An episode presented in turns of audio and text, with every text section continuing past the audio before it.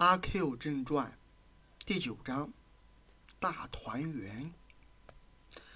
赵家遭抢之后，魏庄人大抵很快意而且恐慌，阿 Q 也很快意而且恐慌。但四天之后，阿 Q 在半夜里忽被抓进县城里去了。那时恰是暗夜，一队兵、一队团丁、一队警察、五个侦探，悄悄地到了魏庄。趁昏暗，围住土谷祠，正对门架好机关枪。然而阿 Q 不冲出，许多时没有动静。八总焦急起来了，悬赏了二十钱的大枪，二十千的赏。这才有两个团丁冒了险，于原进去，里应外合，一拥而入，将阿 Q 抓出来。直待擒出祠外面的机关枪左近，他才有些清醒了。到进城已经是正午，阿 Q 见自己被搀进一所破衙门，转了五六个弯，便推进，便推在一间小屋里。他刚刚一呛凉，那用整株的木料做成的栅栏门便跟着他的脚跟儿合上了，其余的三面都是墙壁。仔细看时，屋角上还有两个人。阿 Q 虽然有些忐忑，却并不很苦闷，因为他那土谷祠里的卧室，也并没没有比这间屋子里更高明。那两个也仿佛是乡下人，渐渐和他都打起来了。一个说是举人老爷要追他祖父欠下来的承租，一个不知道为了什么事儿。他们问阿 Q，阿 Q 爽利的答道：“因为我想造反。”他下半天便又被抓出栅栏门去了。到了大堂，上面坐着呃一个满头剃的精光的老头子。阿 Q 疑心他是和尚，但看见下面站着一排兵，两旁又站着十几个长衫人物，也有满头剃的精光像这老头子的，也有将一尺来长的头发。披在背后像那假洋鬼子的，都是一脸横肉，怒目而视的看他，他便知道这人一定有些来历。膝关节立刻自然而然的宽松，便跪了下去了。站着说，不要跪。长衫人物都吆喝说：“阿 Q 虽然似乎懂得，但总觉得站不住，身不由己的蹲了下去，而且终于趁势改为跪下了。”奴隶性，长山人物又鄙夷似的说，但也没有叫他起来。你从实招来吧，免得吃苦。我早都知道了，可招了可以放你。那光头的老头子看定了阿 Q 的脸，沉静的、清楚的说：“招吧。”长山人物也大声大声说：“我本来要投，来投。”阿 Q 糊里糊涂的想了一通，才断断续续的说：“那么为什么不来的呢？”老头子和气的问：“假洋鬼子不准我。”胡说！此刻说也迟了。现在你的同党在哪里？什么？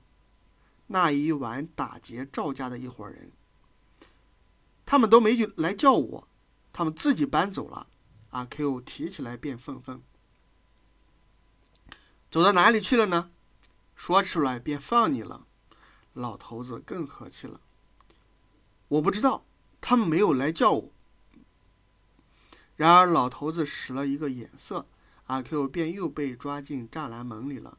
他第二次抓出栅栏门是第二天的上午，大堂的情形都照旧，上面仍然坐着光头的老头子。阿 Q 也仍然下了跪，老头子和气的问道：“你还有什么话说吗？”阿 Q 一想，没有话，便回答说：“没有。”于是，一个长衫人物拿了一张纸，并一支笔送到阿 Q 的面前，要将笔塞在他手里。阿 Q 这时很吃惊，几乎魂飞魄散了，因为他的手和笔相关。这回是初次，他正不知怎样拿，那人却又指着一处地方，叫他画花鸭。我我我不认得字。阿 Q 一把抓住了笔，惶恐而且惭愧地说：“那么便宜你画一个圆圈。”阿 Q 要画圆圈了，那手捏着笔却只是抖。于是那人替他将纸铺在地上，阿 Q 伏下去，使尽了平生的力画圆圈。他生怕被人笑话，立志要画得圆。但这可恶的笔不但很沉重，而且不听话。刚刚一抖一抖的，几乎要合缝，却又向外一耸，画成瓜子模样了。阿 Q 正羞愧自己画的不圆，那人却不计较，早已扯了纸笔去。许多人又将他第二次抓进栅栏门。他第二次进了栅栏，倒也并不十分懊恼。他以为人生天地之间，大约本来有时。要抓进抓出，有时要在纸上画圆圈的，唯有圈而不圆，却是它形状上的一个污点。但不多时也就释然了。他想，松子才画得很圆的圆圈呢。于是他睡着了。然而这一夜，举人老爷反而不能睡，他和把总怄了气了。举人老爷主张第一要追赃，把总主张第一要示众。把总近来不得，很不将举人老爷放在眼里了，拍案打凳的说道：“惩一儆百，你看，我做革命党还不上二十天，抢案就是十几件，全部破案，我的面子在哪里？破了案，你又来鱼，不成？这是我管的。”举人老爷俊极了，然而还坚持，说是倘若不追赃。他便立刻辞了帮办民政的职务，而把总却道：“请便吧。”于是举人老爷在这一夜竟没有睡，但幸而第二天倒也没有辞。阿 Q 第三次抓出栅栏门的时候，便是举人老爷睡不着的那一夜的明天的上午了。他到了大堂，上面还坐着照例的光头老头子，阿 Q 也照例的下了跪。老头子很和气的问道。你还有什么话吗？阿 Q 一想，没有话，便回答说：“没有。”许多长衫和短衫人物忽然给他穿上一件洋布的白背心，上面有些黑字。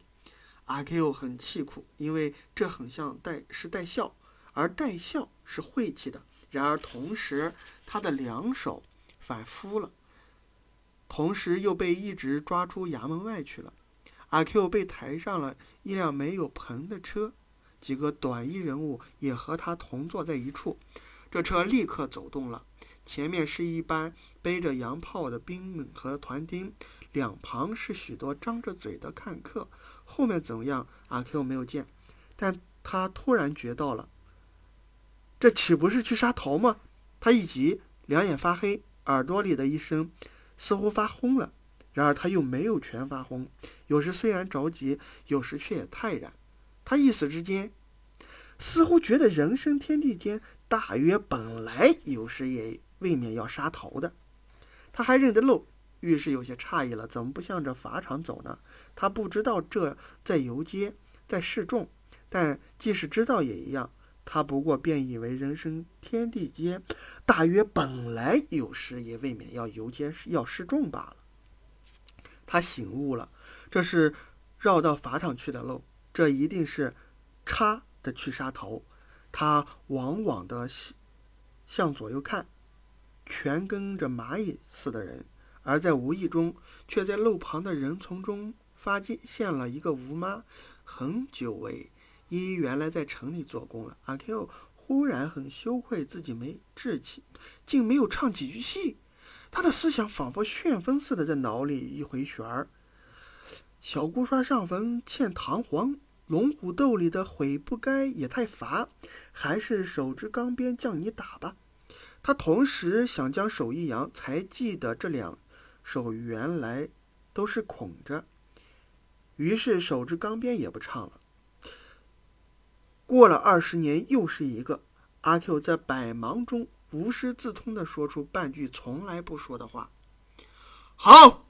从人丛里便发出豺狼的嚎叫一般的声音来。车子不住的前行。阿 Q 在喝彩声中，龙转眼睛去看吴妈，似乎一一向并没有见他，却只是出神的看着兵们背上背上的洋炮。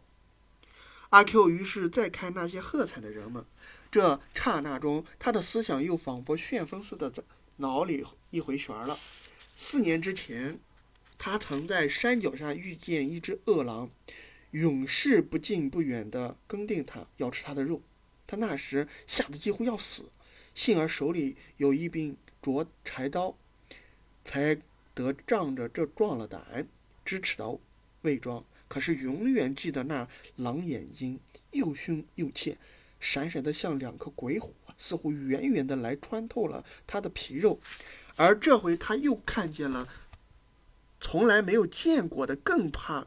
可怕的眼睛了，又动又锋利，不但已经咀嚼了他的话，并且还要咀嚼他皮肉以外的东西，永是不远不近的跟他走。这些眼睛们似乎连成一气，已经在那里咬他的灵魂。救命！然而阿 Q 没有说，他早就两眼发黑，耳朵里嗡的一声，觉得全身仿佛微尘似的崩散了。至于当时的影响，最大的倒反在举人老爷，因为终于没有追赃，他全家都嚎了。其次是赵府，菲特秀才因为上城去报官，被不好的革命党剪了辫子，而且又破费了二十钱的赏钱，所以全家也嚎啕了。从这一天以来，他们便渐渐的都发生了遗老的气味。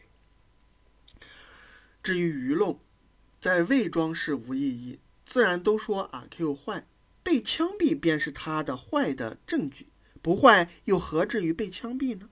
而城里的舆论却不佳，他们多半不满足，以为枪毙并无杀头这般好看，而且那是怎样的一个可笑的死囚啊！